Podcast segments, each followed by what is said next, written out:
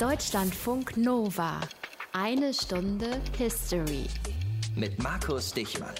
Und heute geht es bei uns um verpasste Gelegenheiten. Es wird auch noch um sehr viel anderes gehen, um Revolution und Sozialismus, um Kalten Krieg und Atomwaffen, um Kennedy und Castro. Aber wenn man sich das hinten raus so anschaut, geht es, finde ich, doch oft um verpasste Gelegenheiten. Gespräche, die nicht geführt wurden, ausgestreckte Hände, die nicht ergriffen wurden, Kompromisse, die nicht gefunden wurden. Und das finde ich, sollte uns nochmal ganz besonders wachrütteln für unser Leben heutzutage, wenn wir an Abrüstungsverträge denken, die nicht weiter verlängert werden, oder an Atomabkommen, die einfach platzen. Heute geht es um Revolution, die Revolution in Kuba und die versuchte Gegenrevolution. 1961 die Invasion der Schweinebucht. Aus den prallgefüllten Schatzkammern der Menschheitsgeschichte.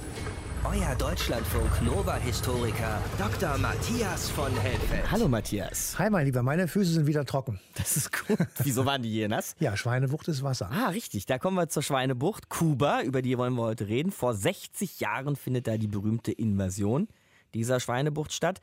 Zwei Jahre nach der kubanischen Revolution, also Fidel Castro, Che Guevara, Kuba ist jetzt sozialistisch, das kennen wir. Und kurz gefasst kann man sagen, Matthias, diese Revolution war eben auch Grund für die Invasion. Absolut, so kann man das sagen. Aber man muss auch dazu sagen, dass man am Anfang an der Revolution gar nicht so viel auszusetzen hatte. Zwar übten die USA in der Zeit sehr starken Einfluss auf Kuba aus, vor allem in der Wirtschaft, aber auch die Mafia hatte einen Hauptstützpunkt in Havanna und man hatte sich mit dem Diktator Batista, der von Castro gestürzt wurde, so ein bisschen arrangiert.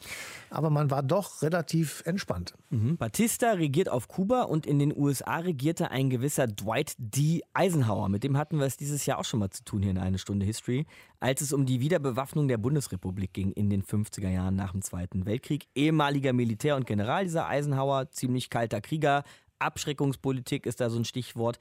Was dachte der denn über die Revolution auf Kuba, Matthias? Quasi direkt vor der eigenen Haustür. Ja, der hat erstmal gedacht, naja, das ist eine von diesen vielen sozialen Revolten, die es ab und an eben in Lateinamerika oder Südamerika gegeben hat. Man hat in der US-amerikanischen Administration nicht mit sehr tiefgreifenden Änderungen in dem Land erwartet. Es hat nur eine neue Führungsklicke mhm. und da macht man halt weiter Business as usual. Und deshalb hat man so gesagt, wir arrangieren uns einfach mit den neuen Machthabern, also mit Castro Castro und den anderen. Und im Übrigen haben die Medien, das ist ganz interessant in den Vereinigten Staaten, aber auch in Europa, zunächst einmal positiv über Castro und die Revolution berichtet, weil nämlich die Diktatur von Herrn Batista eben auch weitgehend diskreditiert war wirklich spannend, dass man sich da eigentlich erst arrangieren wollte zwischen USA, Westen und der neuen Führung in Kuba. Aber das verändert sich dann ja sehr schnell und zwar zum Schlechteren. Ne? Ja, und der Auslöser war dann wohl die Verstaatlichung der Zuckerindustrie auf Kuba. Castro hatte das während der Revolutionswirren versprochen. Amerikanische Unternehmer wurden also enteignet und nicht entschädigt. Und dann kam es zu einer Eskalation. Also die US-Antwort auf diese Entmachtung war der Stopp der Öllieferungen. Die kubanische Reaktion war Kontakte mit der UdSSR UdSSR aufzunehmen, eben wegen Öl. Mhm. Eisenhower gründet dann ein Komitee für Umsturzplanungen auf Kuba. Also das ist irgendwie so eine Räuberpistole, wenn man sich das heute durchliest. ja. US-Firmen weigern sich, sowjetisches Öl zu verarbeiten. Enteignung amerikanischer Ölfirmen auf Kuba ist die Antwort. Dann gibt es einen Importstopp für kubanischen Zucker in die USA.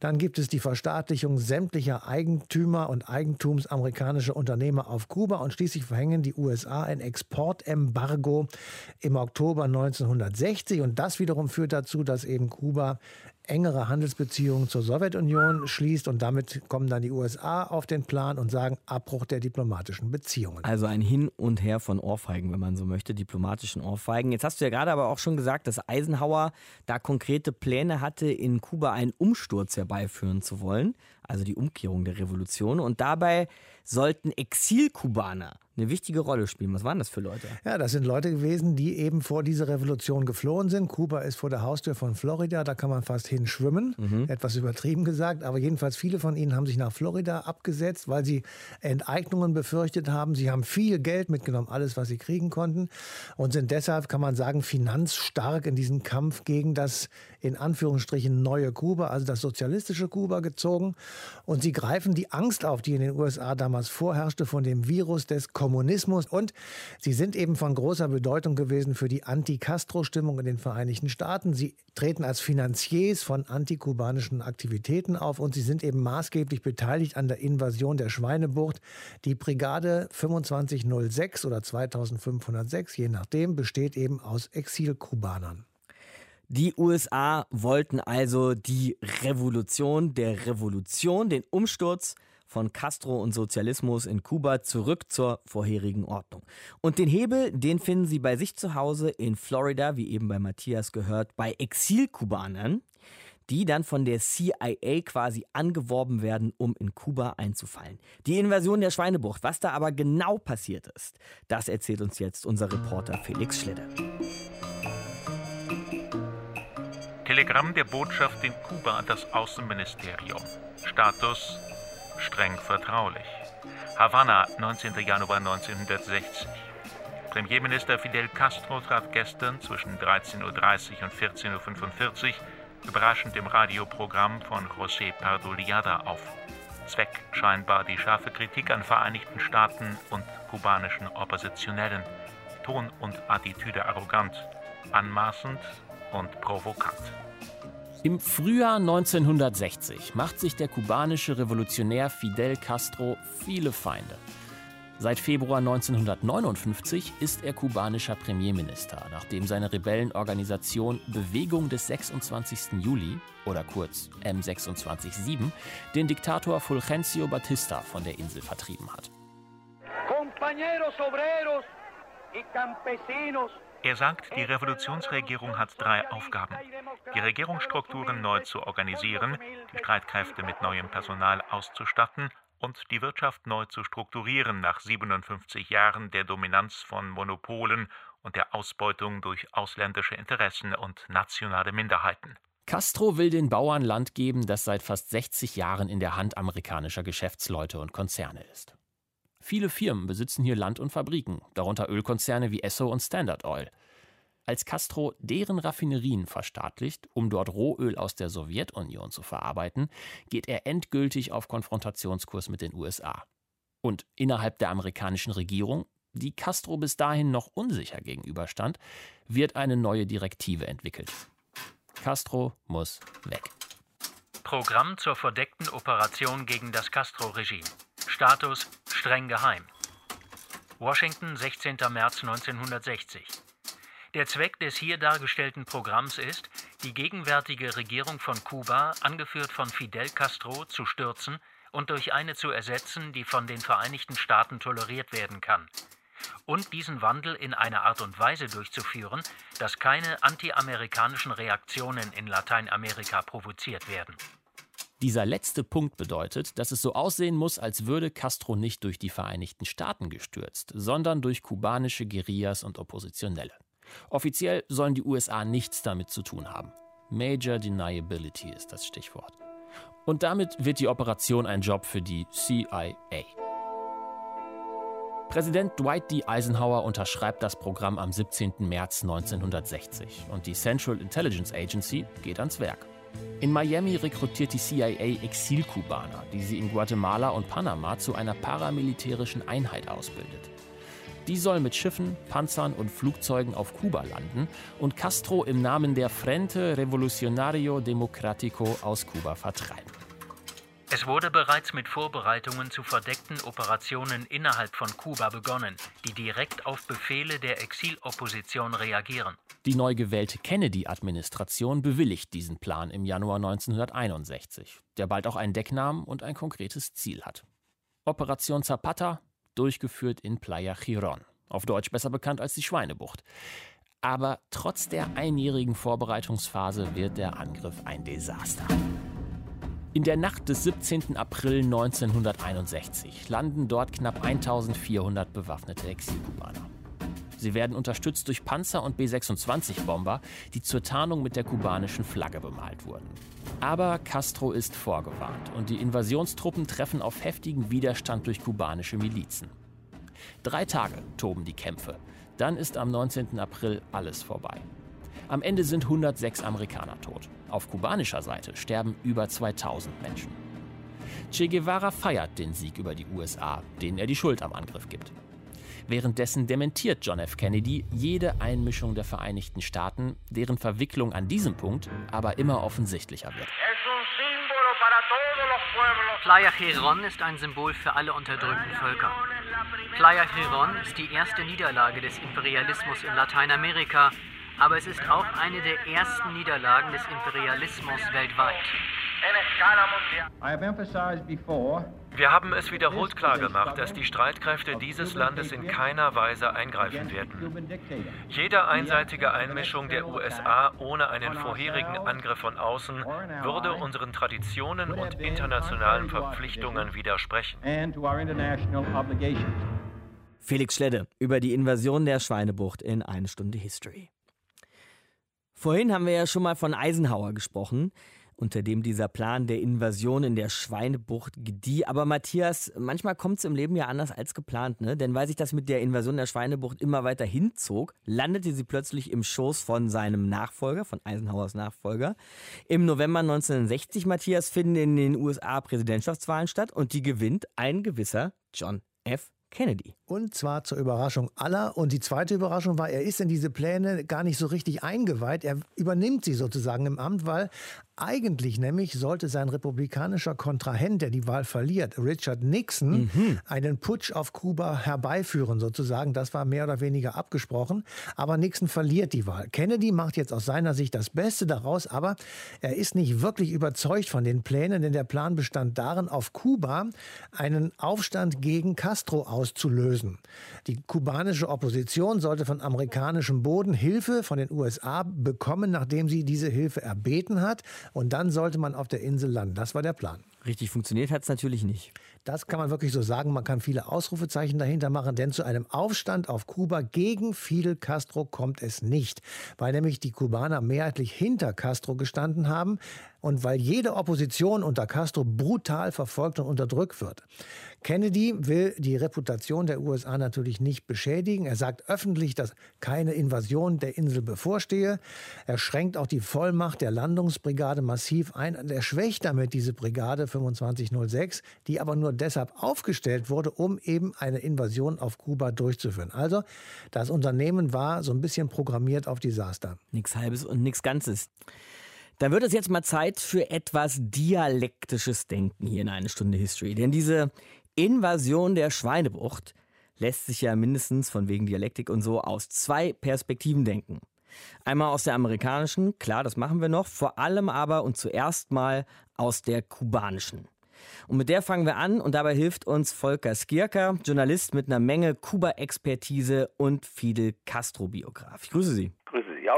Wir haben heute schon gehört, dass es durch Castro auf Kuba politische Entscheidungen gab, bei denen eigentlich klar war, dass die Amerikaner überhaupt nicht happy sein werden. Zum Beispiel die Verstaatlichung der Zuckerindustrie oder auch noch andere Sachen. Also gab es einen Plan in Kuba, was man für eine Art Verhältnis eigentlich zu den USA haben möchte oder entwickeln möchte? Nein, einen Plan gab es eigentlich nicht. Fidel Castro war ja von seiner Herkunft her eher ein rechtsbürgerlich-liberaler. Also der Vater hat ja sein Vermögen als, ich sag mal, kleiner Großgrundbesitzer auf recht robuste äh, Weise gemacht. Mhm wie es in jenen äh, Tagen ebenso üblich war. Und äh, Castro hatte eigentlich überhaupt keine Verbindung hin zu kommunistischen Ideen oder so. Er hat vielleicht mal davon gehört, aber das war nicht das äh, revolutionäre Konzept. Das hat er später auch zugegeben. Wo ähm, kam das denn einher bei ihm? Also die äh, Revolution wurde ja letztlich durchgezogen durch ein Dreigestirn. Das war einmal Fidel Castro als Anführer, dann äh, Raúl, sein Bruder. Mhm. Ähm, Mit dem wir es ja auch bis, fast bis in die Gegenwart zu tun hatten?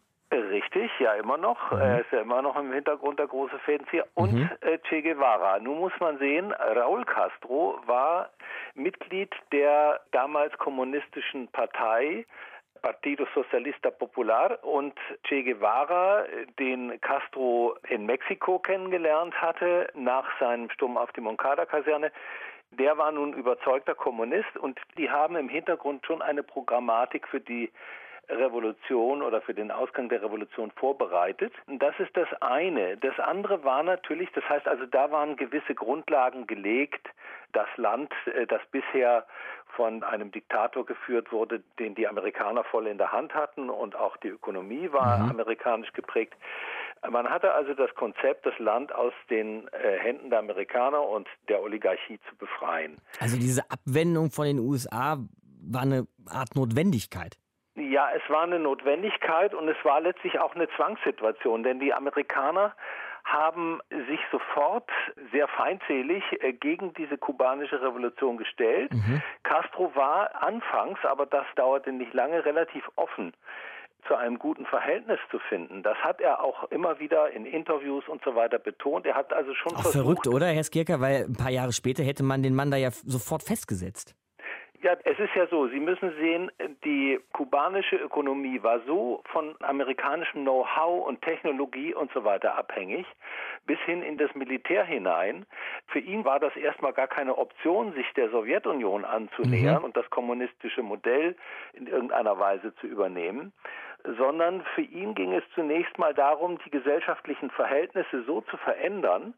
40 Prozent des Grund und Bodens äh, gehörten damals etwa 10 Prozent Grundbesitzern. Das waren meistens amerikanische Konzerne. Die beherrschten praktisch Kuba. Kuba war sozusagen das zweite Florida, so eine Art Vergnügungszentrum für die Amerikaner. Und es wurde ökonomisch natürlich in einer Weise ausgebeutet, dass die Gewinne natürlich alle in die USA flossen. Und das wollte Castro ändern, mhm. wollte die Bevölkerung aus ihrem Elend führen, wollte den Grund und Boden anders verteilen. Äh, er berief sich im Übrigen auf ein Gesetz, das Batista in einer ersten Regierungszeit 1940, als dieser übrigens mit Kommunisten zusammen regierte, erlassen hatte, wonach also der Grund und Boden gerechter verteilt werden sollte. Darauf berief sich auch Castro, aber das sollte ihm natürlich aus Sicht der Amerikaner nicht gelingen.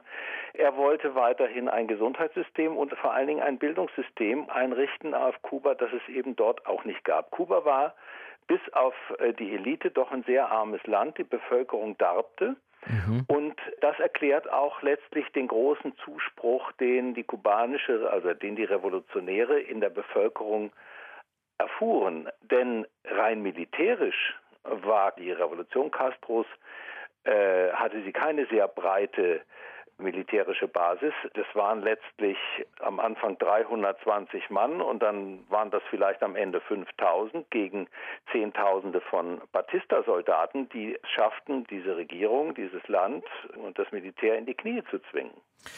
Auf die Abwendung von den USA haben Sie ja gerade schon angedeutet, Herr Skirka, folgt dann die Zuwendung zur Sowjetunion. Trafen die Kubaner da dann eigentlich auf Freunde mit offenen Armen, die praktisch nur auf die Kubaner gewartet haben? Oder waren die Sowjets vielleicht etwas reservierter, als ich das jetzt beschrieben habe?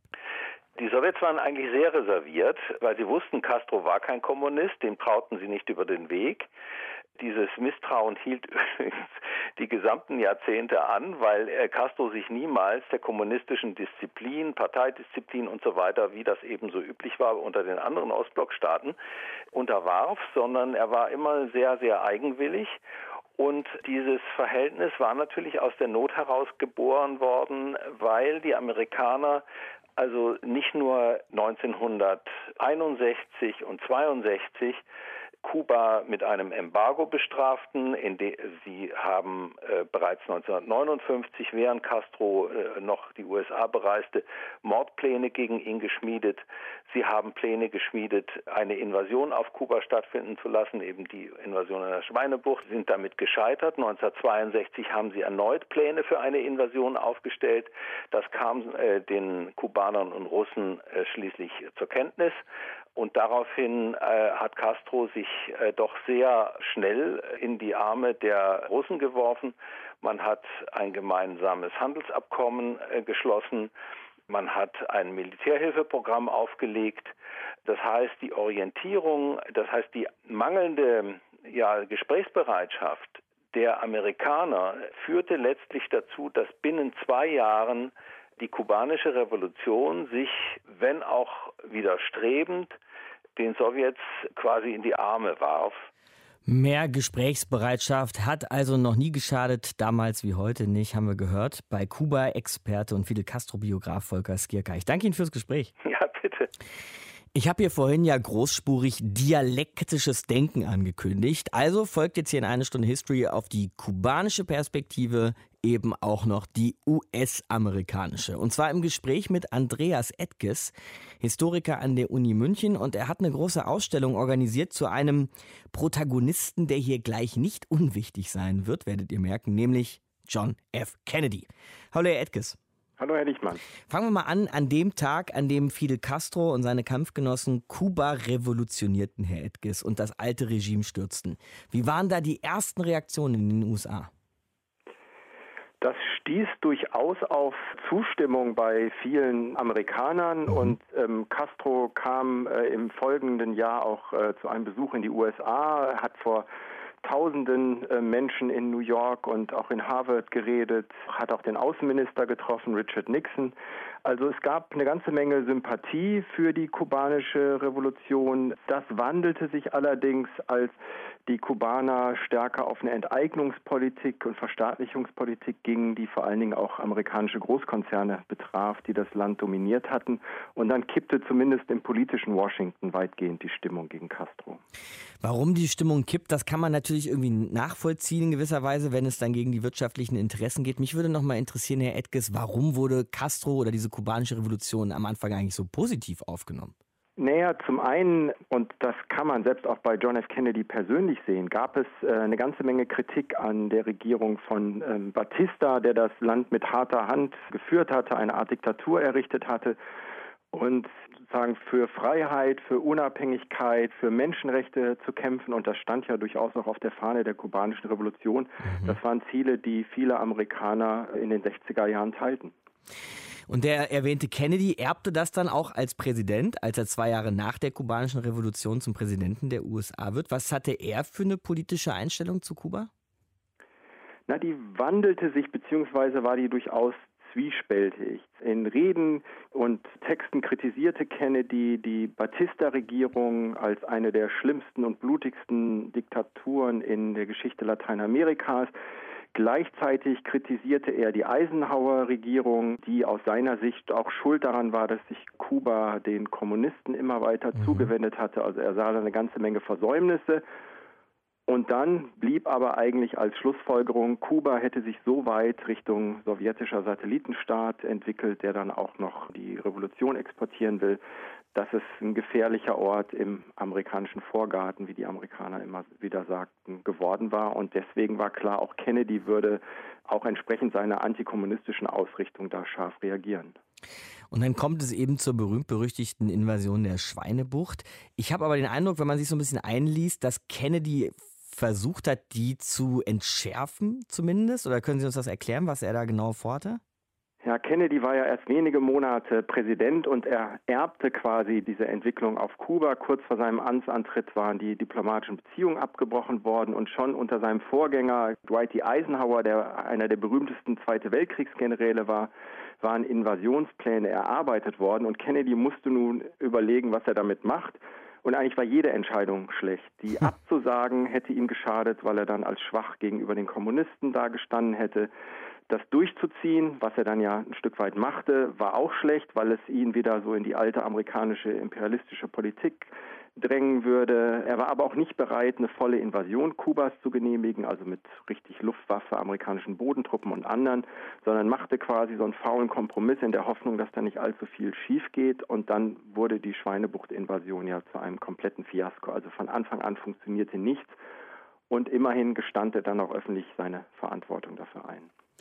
Rund anderthalb Jahre später, nach der Invasion der Schweinebucht, dieser misslungenen Invasion, wie Sie auch völlig zu Recht sagen, haben wir es dann mit der Kuba-Krise zu tun. Ist das der Tragödie zweiter Teil, also eine direkte Fortsetzung? Es hängt jedenfalls viel enger zusammen, als es äh, viele Amerikaner sehen möchten. Von der Kuba-Krise ist ja oft auch von diesen 13 Tagen die Rede und da beginnen die 13 Tage damit, dass die Amerikaner entdecken, dass die Sowjetunion Atomwaffen auf Kuba stationiert. Ähm, mhm. Da fehlt aber die ganze Vorgeschichte und auch die Mitverantwortung der Amerikaner. Also eine der Lehren, die Kennedy leider nicht aus der Schweinebucht zieht, ist, dass die Invasionsidee an sich falsch war, sondern er und auch sein Bruder Bobby, der Justizminister, haben eine quasi Obsession, Castro loszuwerden. Wo kommt die her, Edges, wenn ich da mal kurz fragen darf? Na, es ist diese Tat, dass es immer wieder weiterhin als eine Niederlage gilt. Man ist Castro nicht losgeworden. Mhm. Man hat, weil man die Schweinebucht-Invasion nicht erfolgreich zu Ende geführt hat, ist es ein Makel und im Kalten Krieg Schwäche zu zeigen ähm, wird sofort von der anderen Seite ausgenutzt. Also man hat verloren und Castro ist noch da. Und jetzt versucht man mit einer der größten CIA-Operationen der Geschichte, die auch noch von Bobby Kennedy, also dem Justizminister, geleitet wird, versucht man Castro zu destabilisieren, Sabotageaktionen bis hin zu, wie man heute weiß, Mordversuchen, die alle gescheitert sind gegen Fidel Castro. Und die Kubaner gingen, das hat auch der amerikanische Verteidigungsminister Robert McNamara durchaus später eingeräumt, wäre er Kubaner gewesen damals, hätte er auch gedacht, dass die Amerikaner noch eine richtige Invasion planen und das mhm. war auch explizit nicht ausgeschlossen. Jetzt haben Sie gerade schon die 13-Tage-Kuba-Krise angesprochen, in der die Welt, so wird es heute dargestellt, kurz vorm Abgrund stand, kurz vorm atomaren Weltkrieg. Was würden Sie heute sagen, Herr Edges, retrospektiv? War das wirklich so? Standen wir Anfang der 60er wirklich vor diesem atomaren Weltkrieg oder waren die Leute damals hinter den Kulissen vielleicht doch kühlerer Natur? Ich denke schon, dass man sagen kann, die Kuba-Krise war der gefährlichste Höhepunkt des Kalten Krieges. Und das hat nicht damit zu tun, dass Nikita Khrushchev auf der sowjetischen Seite oder John F. Kennedy auf der US-amerikanischen Seite tatsächlich Krieg führen wollten, aber die Situation eskalierte immer weiter und auf beiden Seiten merkten die Führer auch, dass sie die Lage gar nicht mehr im Griff hatten. Also es passierten immer wieder Dinge, die nicht hätten passieren sollten. Ein amerikanisches Aufklärungsflugzeug wurde abgeschossen. Das hätte eigentlich aus amerikanischer Logik dann zu einem Militärschlag gegen Kuba führen müssen. Kennedy macht das gegen den Protest seiner Militärberater nicht. Und beide Seiten merken, dass sie die Situation aus den Händen verlieren, dass ein Atomkrieg kommen kann, den beide nicht wollen, der aber zu Millionen Toten führen würde. Und beide geben nach. Und sie hätten auch, wie man heute aus den Quellen von beiden Seiten weiß, viel mehr nach nachgegeben, als sie es damals sogar getan haben, weil sie unbedingt diesen Dritten Weltkrieg verhindern wollen. Eine der positiven Dinge aus dieser doch fatalen Geschichte der Kuba-Krise, die wirklich, man muss sagen, beide Seiten haben auch Glück gehabt, dass es nicht so weiter eskalierte, mhm. war, dass sich beide besinnen und tatsächlich ähm, so erste zarte Pflänzchen der Entspannungspolitik gibt. Ein Jahr später ein begrenztes Atomteststoppabkommen und auch das äh, sogenannte Hotline Agreement. Ähm, in der Populärkultur ist da immer vom roten Telefon die Rede, das gab es nie. das erste rote Telefon war eine ganz klassische alte Telegrafenverbindung, um wenigstens die Kommunikation in künftigen Krisen zu beschleunigen. Also unterm Strich haben wir Glück gehabt, Herr Edges. Wir haben enorm Glück gehabt. Ähm, der damalige Verteidigungsminister der USA, Robert McNamara, hat später auch zugegeben, auf beiden Seiten gab es massive Fehlinformationen, Misskalkulationen, falsche Einschätzungen. Und auch er kam zu dem Schluss, wir haben Glück gehabt. Historiker Andreas Edges in einer Stunde History. Danke Ihnen. Gerne. Wir haben ja heute schon davon gesprochen, dass sich Kuba der Sowjetunion zugewandt hat. Auch wenn Kuba offiziell immer noch ein blockfreier Staat war. Ne? Die Welt wurde damals ja quasi in Blöcke unterteilt, aber Kuba blockfrei. Allerdings, Matthias, hatte Kuba eigentlich nur wirtschaftliche Kontakte eben zur Sowjetunion, nur nach Moskau. Und deshalb muss das ja 1991, 91, als die Sowjetunion dann zusammenbricht, für Kuba heftig gewesen sein. Also das kann man nicht anders beschreiben als das war eine absolute Katastrophe, weil mehr als 80 Prozent des kubanischen Außenhandels weggebrochen sind. Bis dahin wurde Zucker zum Beispiel exportiert in den Ostblock. Mehr als die Hälfte der Nahrungsmittel und fast alles Öl, das auf Kuba gebraucht wurde, kam eben sozusagen im Gegenzug dafür ins Land. Das war alles weg. Hm.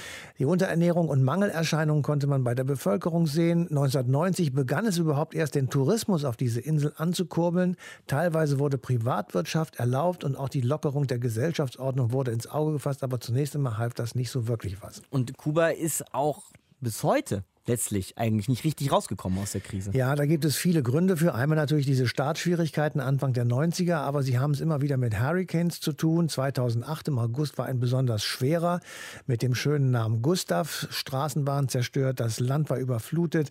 Die Tabakproduktion, ein wesentlicher Wirtschaftszweig, war nahezu komplett zerstört, ebenso wie Häuser, Reispflanzungen und Bananenplantagen kaputt waren. Es war der schlimmste Hurricane seit 50 Jahren und dann kam noch relativ zeitgleich die Pleite der Lehman Investment Bank im September 2008.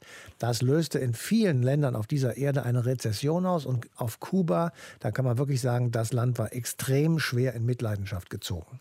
Ich hatte vorhin schon mal den Eindruck, dass die eigentlich Leidtragenden von Schweinebucht, Desaster und Kuba-Krise anschließend im Grunde die Kubanerinnen und Kubaner selbst sind. Nicht die Castro-Clique oder so, auch keine Spitzenpolitiker in der Sowjetunion oder in den USA, sondern die Menschen auf dieser Insel in der Karibik. Und das, scheint mir, ist irgendwie bis heute so geblieben. Reden wir drüber mit Anne-Kathrin Mellmann, die für uns als Korrespondentin auf Kuba war. Grüß dich, Anne-Kathrin. Ja, hallo Markus. Und wie geht's den Kubanern heute so? Naja, sie haben jetzt natürlich sehr zu leiden unter der Corona-Situation, denn mhm. Kuba hat in den letzten Jahren eigentlich vor allen Dingen vom Tourismus gelebt. Und jetzt kommen keine Touristen mehr und ohne Touristen kommen dann auch keine Dollars mehr auf die Insel, denn also Devisen sind wirklich Mangelware und die brauchen die Menschen also dringend. Also es gibt wirklich einen großen Mangel auch wieder an Dingen des täglichen Bedarfs. Ähm, überall bilden sich lange Schlangen und den Menschen fehlt einfach die Perspektive. Für den Tourismus hat sich das Land also ein bisschen geöffnet, aber wie ist denn ansonsten so der Status quo in Sachen Handel und Wirtschaft? Was darf Kuba, was darf es nicht, beziehungsweise kann es nicht wegen irgendwelcher Embargos? Ja, das Embargo, das du ansprichst, ist natürlich der Hauptgrund für die wirtschaftliche Misere, aber nicht nur das Embargo. Das haben inzwischen auch schon einige Partei- und Staatschefs immer wieder zu bedenken gegeben, dass es nicht nur allein daran liegt, sondern dass es auch strukturelle Schwierigkeiten gibt auf der Insel. Also dieses Embargo führt natürlich dazu, dass Kuba mit vielen Ländern keinen Handel treiben darf oder dass viele Länder davor zurückschrecken, mit Kuba Handel zu treiben, weil es dann passieren kann, dass sie mit Sanktionen belegt werden von Seiten der USA, also bestraft werden, dass dann Geschäftsführer von Unternehmen ein Verbot bekommen, in die USA einzureisen. Also wirklich drakonische Strafen. Und all das hat der frühere US-Präsident Donald Trump noch verschärft. Dieses Embargo gibt es ja schon seit Anfang der 60er Jahre. Und jeder US-Präsident hat es seitdem immer so ausgelegt, wie es für ihn gerade so passte. Barack Obama hat es sehr stark gelockert, also so mhm. wie er es konnte, ohne die Zustimmung des Kongresses, immer weiter gelockert. Und Donald Trump hat dann die Uhr zurückgedreht und ist wirklich so auf den Stand der Dinge des Kalten Krieges äh, zurückgegangen und hat Verschärfungen eingeführt, die bisher noch kein US-Präsident unternommen hat. Und danach war es dann wirklich sehr, sehr schwierig geworden für Kuba, Handelsbeziehungen zu anderen Ländern zu pflegen und aufzubauen, weil einfach das Interesse, dort zu investieren, rapide gesunken ist. Okay, Trump also auf kalte Kriegsniveau, wenn man so möchte. Aber dann gehen wir doch mal in die Zeit davor noch mal ganz kurz zurück. Anne-Kathrin zu Obama. Was ist damals so passiert in Sachen Annäherung und Öffnung? Na, es war schon ziemlich klar, äh, gleich nach Amtsantritt damals von Barack Obama, dass er ein Herz hat für die Kubaner. Also er hat schon gleich Reisebeschränkungen äh, gelockert. Da haben sich natürlich vor allen Dingen diejenigen äh, Kubaner darüber gefreut, die schon in den USA lebten. Es gibt ja eine riesige kubanische Diaspora. Es gibt ungefähr zwei Millionen Kubaner, ähm, die in anderen Ländern der Welt leben. In Florida alleine sind es fast anderthalb Millionen. Und die äh, wollen natürlich auch auf die Insel, die wollen ihre Verwandten besuchen, die wollen denen Geld schicken. Und da war Obama Obama sehr offen und auch seinen eigenen Landsleuten gegenüber. Es war ja durch das Embargo überhaupt nicht möglich für US-Amerikaner Kuba zu besuchen, aber mit Obama änderte sich das dann so schrittweise und dann gab es den großen Paukenschlag Ende 2014. Da haben dann Obama und der damalige kubanische Präsident Raúl Castro beschlossen, wieder diplomatische Beziehungen aufzunehmen. Mhm. Und Donald das Trump. haben sie damals in, einem, in einer Fernsehansprache verkündet. Das ja. ging so um die Welt, diese Bilder. Und daraufhin ging es dann richtig rapide bergauf. Und es gipfelte dann sogar darin, dass Obama die Insel besuchte. Und das war dann, glaube ich, dann für viele US-Amerikaner auch so das grüne Licht. So, jetzt können wir auch dahin fahren. Und dann wurden es immer mehr, immer mehr, immer mehr. Jedes Jahr hunderttausende US-Amerikaner. Erstmal noch so unter dem Deckmantel der Bildungsreise. Das war sozusagen die Bedingung dafür, überhaupt nach Kuba fahren zu können. Aber äh, das war natürlich auch alles recht locker gehandhabt. Es wurden immer mehr und mit Donald Trump war dann wieder Schluss. Und hat sich das denn unter Donald Trump aber auch wieder zurückgedreht oder zurückdrehen müssen? Also dass die US-Amerikaner nach Kuba reisen? Ja, und zwar ganz extrem. Also da ist jetzt sozusagen Totentanz. Die US-Amerikaner reisen nicht mehr nach Kuba und das hat natürlich ganz verheerende Auswirkungen für die Menschen dort. Also Donald Trump ist wirklich zurückgegangen so auf die Zeit des Kalten Krieges und hat manche Regelungen sogar noch verschärft, von denen andere Präsidenten gar keinen Gebrauch gemacht haben. Ich gebe mal ein Beispiel. Zum Beispiel ähm, hat er vom sogenannten Helms-Burton Act, das ist ein Gesetz, was Mitte der 90er dann kam, Gebrauch gemacht, wonach dann also auch Unternehmer und auch Privatleute vor US-Gerichten verklagt werden können für den Fall, dass sie Gebäude oder auch Ländereien oder ja Boden benutzen, für ihre Geschäfte, die früher mal, also Dinge, die früher mal Kubanern gehört haben, die enteignet worden sind im Zuge der Revolution. Und mhm. Kubaner, die also in die USA geflohen sind, die wurden sowieso alle enteignet. Also das äh, war natürlich dann nochmal ein herber Schlag, auch für viele, die schon Geschäfte machen auf Kuba. Viele Hotelketten zum Beispiel, auch spanische Hotelketten, die waren davon betroffen. Und er hat also allgemein an der Sanktionsschraube gedreht. Für ihn war halt immer ganz klar, er will die Troika der Tyrannei stürzen. So hat er das ausgedrückt. Das war für ihn nicht nur Kuba, dazu gehörten dann auch Venezuela und äh, Nicaragua, dort mit dem autokratischen Präsidenten Daniel Ortega und in Venezuela die sozialistische Partei von Nicolás Maduro. Jetzt ist Trump aber inzwischen auch Geschichte. Freuen sich die KubanerInnen über Joe Biden?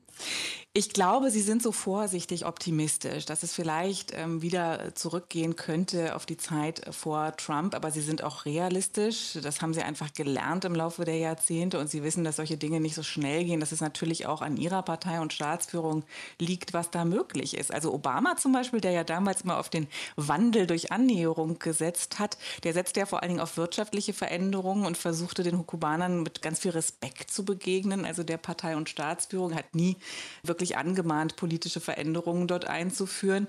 Und das ist natürlich etwas, wo man sich jetzt fragen kann, wo man zweifeln kann, ob Biden das so fortführen möchte. Wahrscheinlich wird er auch die Sanktionen, die es nun gibt und die Trump so stark verschärft hat in den letzten Jahren, auch dafür nutzen, Druck auszuüben und Menschenrechte einzufordern, die Einhaltung von Menschenrechten und auch vielleicht politische Veränderungen zu fordern. Für ihn, glaube ich, hat Kuba jetzt aber auch gar nicht unbedingt Priorität, hat Lateinamerika nicht Priorität. Er hat im Moment sehr viel mehr wichtige, dringende Aufgaben zu lösen, sehr viel Porzellan zu kitten, das Donald Trump zerschlagen hat international. Das wissen die Kubaner auch, dass sie dann nicht so unbedingt die Ersten in der Futterkette sein werden, dass auch vieles davon abhängen wird, wie sich das ähm, Verhältnis zu Venezuela weiterentwickeln wird. Denn Venezuela war ja immer ein ganz wichtiger ja, Geldgeber für Kuba. Kurz gesagt, Venezuela hat immer Öl nach Kuba geliefert. Das war wichtig für die Energieversorgung des Landes und auch wichtig für die Devisenbeschaffung des Landes. Aber durch die Krise in Venezuela und durch US-Sanktionen war das immer schwieriger möglich. Nun könnte es natürlich sein, dass es da vielleicht ein paar Lockerungen gibt. Aber auch das ist nicht sehr wahrscheinlich, denn es gibt ja immer noch die sehr, sehr große Menge von venezolanischen Flüchtlingen, die in den USA leben, auch dort in Florida, zusammen mit den Kubanern. Und die machen natürlich politisch Druck. Und da wird die Frage sein, ob sich Biden dann vielleicht auch dem Druck ein Stück weit beugen wird und eben nicht die Sanktionen gegenüber Kuba und Venezuela lockern. Anne-Kathrin Mellmann, unsere Korrespondentin hier in Eine Stunde History. Ich danke dir, Anne-Kathrin. Gerne. Anne-Kathrin hat es ja eben schon kurz angedeutet, unsere Korrespondentin, die schon sehr lange ein Auge auf Kuba hat, nämlich das Gesundheitssystem. Das kubanische Gesundheitssystem, das wirklich mal als vorbildlich galt und weshalb Kuba auch immer mal wieder Matthias als Vorzeigemodell eines gelungenen Sozialismus so herangeholt wurde. Ist da was dran?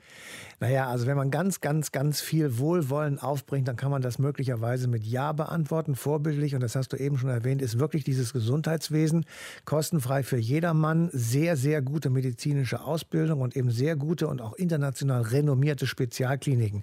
Es kommen Leute aus aller Herren Länder dorthin und lassen sich dort behandeln. Mhm. Das Engagement bei den Blockfreien, das war sehr beachtet international, gleichwohl die starke Anbindung an die UdSSR vorhanden war waren. Und man muss natürlich auch sagen, Kuba ist eines der wenigen sozialistischen Länder, die das Ende des Ostblocks überlebt haben. Insofern kann man also sagen, dieses sozialistische Experiment ist einigermaßen erfolgreich, jedenfalls erfolgreicher als andere. Aber das Sozialsystem war von außen durch Handel, man kann auch sagen durch Tauschhandel mit dem Ostblock subventioniert. Das Regime von Fidel Castro war keineswegs so harmlos, wie oft gesagt wird. Mit Gegnern nämlich wurde sehr brutal umgesprungen. Insofern also gab es auch dort die Schattenseiten des Sozialismus. Das sozialistische Regime der Castros auf Kuba. Eines unserer Themen heute in eine Stunde History. Danke dir, Matthias. Und wir bleiben dann nächste Woche auch noch einen Moment in einem ähnlichen Themenkomplex, denn es geht wieder um ein sozialistisches Regime. Genau genommen geht es darum, wie hier in Deutschland die Grundlagen gelegt wurden für ein sozialistisches System. Es geht nämlich um die Zwangsfusionierung von SPD und KPD zur SED. Wo und wann und wie genau, das ist dann nächstes Mal Thema hier in einer Stunde History. Ich bin Markus Dichmann, macht's gut. Ciao. Deutschlandfunk Nova. Eine Stunde History. Jeden Montag um 20 Uhr. Mehr auf deutschlandfunknova.de.